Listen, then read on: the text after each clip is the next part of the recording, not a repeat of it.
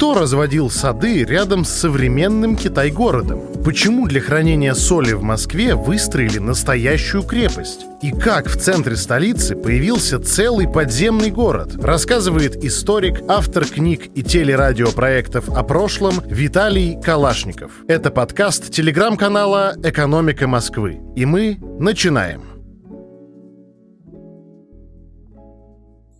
Самый московский, самый заповедный, самый многоплановый и наверное, самый неизвестный, потому что многие считают его Китай-городом. Но правильно этот район, о котором я сейчас говорю, называть все-таки Ивановская горка. Ивановская горка — это часть одного из семи легендарных московских холмов Сретенского.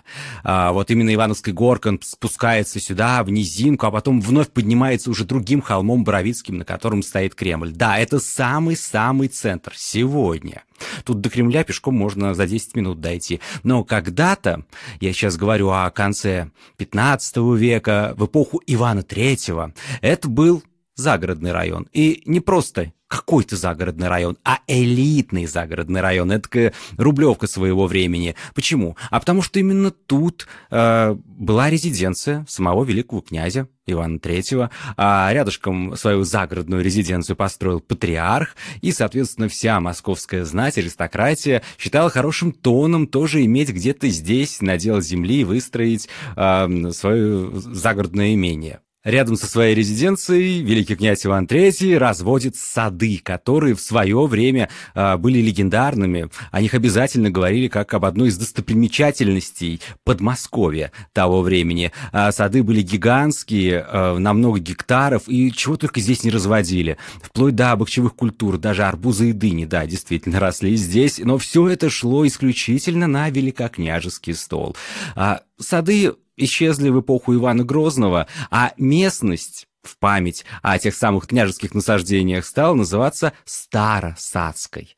А, соответственно, и переулок Старосадский, который сегодня пересекает Ивановскую горку, именно поэтому получил свое название. Вообще, название улиц переулков здесь очень говорящие. Ну, например, Колпачный. Напоминает нам о ремесленниках, которые специализировались на изготовлении головных уборов и жили тут в большом количестве. Петроверикский, в память храма, в честь честных верик апостола Петра, который стоял тут когда-то. Хохловский переулок, напоминает напоминает нам о большой украинской диаспоре. Подкопаевский э, дает намек на то, что здесь были залежи глины, которые копали или подкапывали. Малый Ивановский переулок э, говорит про монастырь, гигантскую обитель, женский Иоанно-Притеченский монастырь, который, помимо всего прочего, э, в разное время был еще и местом заключения. Ну, например, легендарной кровавой барыни Салтычихи или э, мистической и таинственной монахини Досифеи, которую многие считают дочерью императрицы Елизаветы Петровны. Петровны. Улица Солянка, наконец. Тоже название говорящее, но напоминает нам не о супе,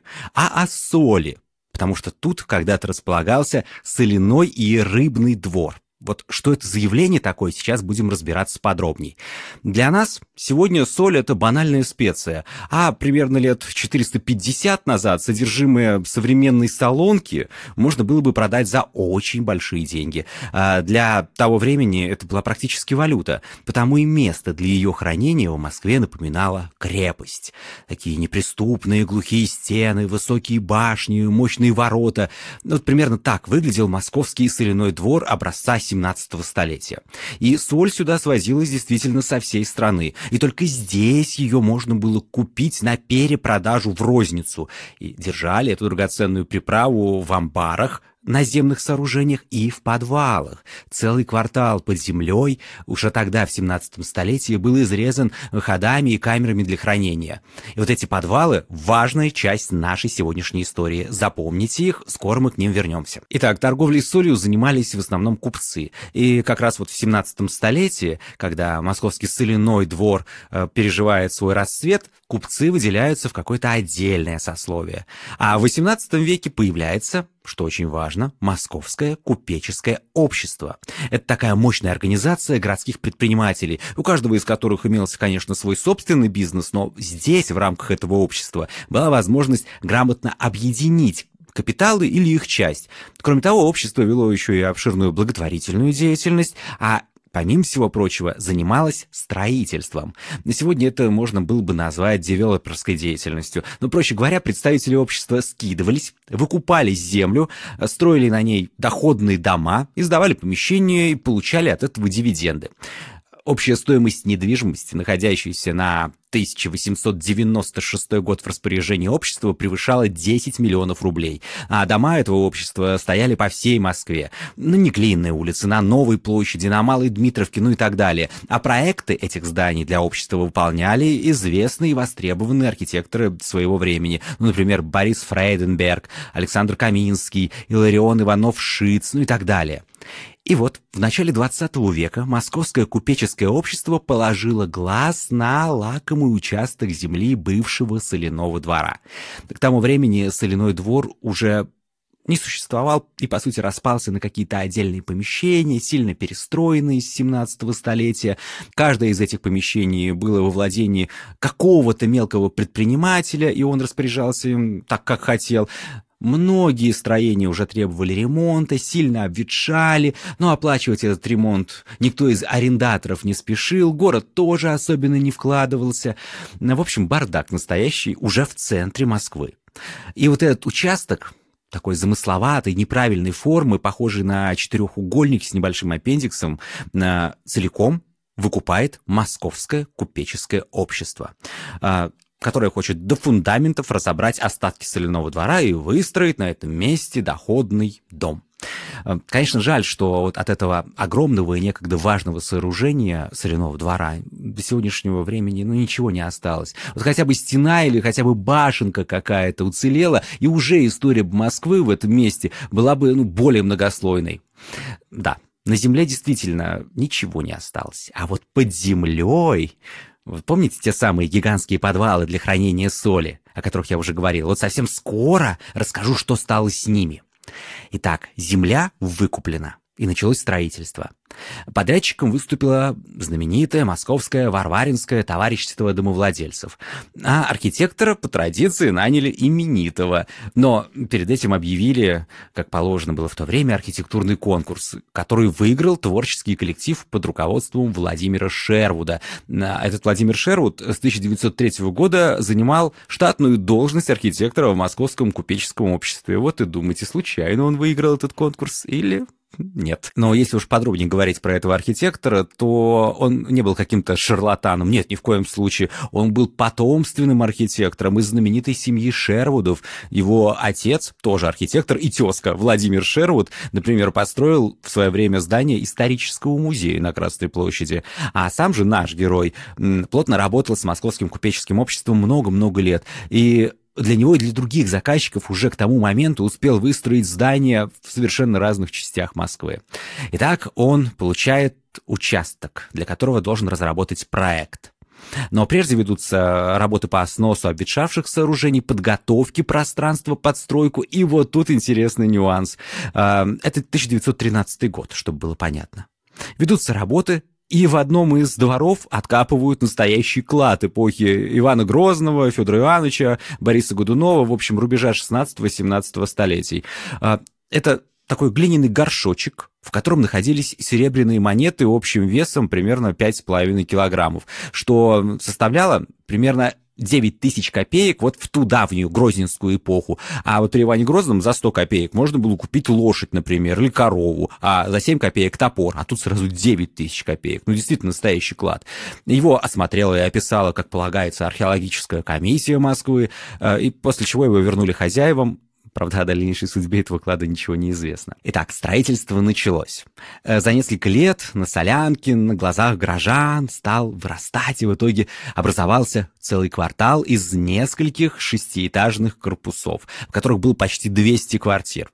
Между корпусами пробили проезды, э, сформировали такие гулкие дворы-колодцы, где имелось целых 19 черных лестниц, не считая парадных подъездов. Здание, конечно, выделялось на фоне прочих построек Москвы того времени. Такое серое, серьезное, немножко даже сумрачное, чем-то напоминало петербургские доходные дома. И грандиозностью своей, и такой нарочитой неоклассической стилистикой, и формами, На фронтоне главного объема, выходившего на солянку, архитектор поместил барельефы с античными девушками, которые изображают славу и летят навстречу друг другу, а в руках держат триумфальные лавровые венки. Это такой поклон и почтение архитектора Шервуда к своим коллегам из прошлого, которые почти за сто лет до того построили здание опекунского совета, которое и тогда стояло, и до сих пор стоит почти напротив нашего с вами здания. Вообще Владимир Шервуд трепетно относился к наследию прошлого, и вот главный пример этому. На Солянке он строил доходный дом и прекрасно понимал все законы этого архитектурного жанра. Формула классического доходника такая. Все этажи со второго по последние, как правило, сдаются под жилье, а Первый этаж занимают магазины, и для них специально еще в проекте делают большие витринные окна, которые, кстати, сохранились до сегодняшнего дня. А таким заведениям всегда нужны складские пространства. Но здесь же о подвалах уже позаботились заранее, несколько столетий назад. Да-да, те самые, ставшие уже старинными к началу 20 века соляные подвалы, они сохранились. И Шервуд решил их использовать. Что он сделал? Он укрепил подземные ходы, увеличил э, их вглубь и вширь, и так получилось два подземных уровня с камерами и проездами широкими, по которым легко мог передвигаться груженный товарами экипаж. Ну, таким образом, под кварталом между современными улицами Солянка и улицей Забелина появился целый подземный город, чем-то напоминающий даже парижские катакомбы. Шервуд провел туда вентиляцию и оборудовал освещение. И вот здесь он тоже сэкономил. Дорогое электричество заменил бесплатным естественным светом. Над камерами на уровне земли установили установил люксферы. Поподробнее расскажу, что это такое. Это конструкции невероятно популярные в то время. А, в виде таких металлических решеток с ячейками-призмами. Они распространились по всему миру с конца XIX века, были прекрасной альтернативой дорогому электричеству а, и применялись как раз чаще всего в каких-то а, складских пространствах. Вот эти самые призмы, вмонтированные в металлические решетки, они сверху плоские, а изнутри выточены под специальными углами. Они преломляют солнечные лучи и максимально, благодаря вот этим изгибам, рассеивают их по подвалу. Кстати, позапрошлым летом при ремонте дорожного покрытия у одного из корпусов корпусов на Солянке под слоями асфальта строители обнаружили несколько таких люксферов, причем решетки были даже клеймены со штемпелями заводов-производителей. Корпуса доходного дома на Солянке сдали в 1915 году. И жизнь, конечно, закипела. А в квартиры въехали арендаторы с семьями, первые этажи тут же сняли магазины. Правда, как вы понимаете, доход от аренды помещений Московское купеческое общество получало здесь недолго. В 1915-м дом сдали, а в 1917-м произошла революция. Прежних жильцов уплотнили, превратив вот эту элитную имперскую недвижимость в коммуналки, и передали все это на баланс наркомата путей сообщения СССР, по-нашему Министерству транспорта. Но даже при этом по советским меркам 20-30-х годов дом был очень престижным. В ведомственных квартирах по большей части жила интеллигенция. Врачи, чиновники из госучреждений, артисты. Например, тут выделили комнаты любимицы Сталина, балерине Ольги Лепешинской, а еще композитору Александру Александрову, автору музыки гимну страны. У подъездов стелили коврики, в парадных сидели консьержи, во внутренних дворах, которые представляли собой и представляют до сих пор целую галерею замкнутых пространств, высадили деревья, а зимой между двумя корпусами на самом широком пространстве заливали каток для местной детворы. Им не нужно было ехать куда-нибудь в условный парк Горького. Все было здесь, прям при доме. А во время Великой Отечественной войны, когда город обстреливали с воздуха, вот те самые подвалы использовали как бомбоубежище. Дело в том, что из парадных подъездов под землю прямо в эти подвалы имелись свои отдельные выходы. Сейчас они по большей части э, замурованы и забетонированы. Долгое время эти подвалы были вполне доступными. Тут например, в прятки играла местная детвора. А позже коммунальщики начали отстаивать городскую технику, благо размеры и габариты позволяли. Наступили 90-е. Соляные амбары приняли под свои своды гаражи, автосервисы, да вообще чего здесь только тогда не было, вплоть до каких-то сомнительных дельцов, которые перебирали краденые автомобили. А еще сюда, именно в тот период, стали спускаться любители Москвы, диггеры, устраивались импровизированные экскурсии, какие-то вечеринки, выставки. Ну а сами подвалы тогда, конечно, выглядели весьма печально. Старые коммуникации, еще дореволюционные, ржавели, протекали, лопались, а, галереи подвалов заполнялись водой, ну, в конечном итоге свободный доступ туда закрыли.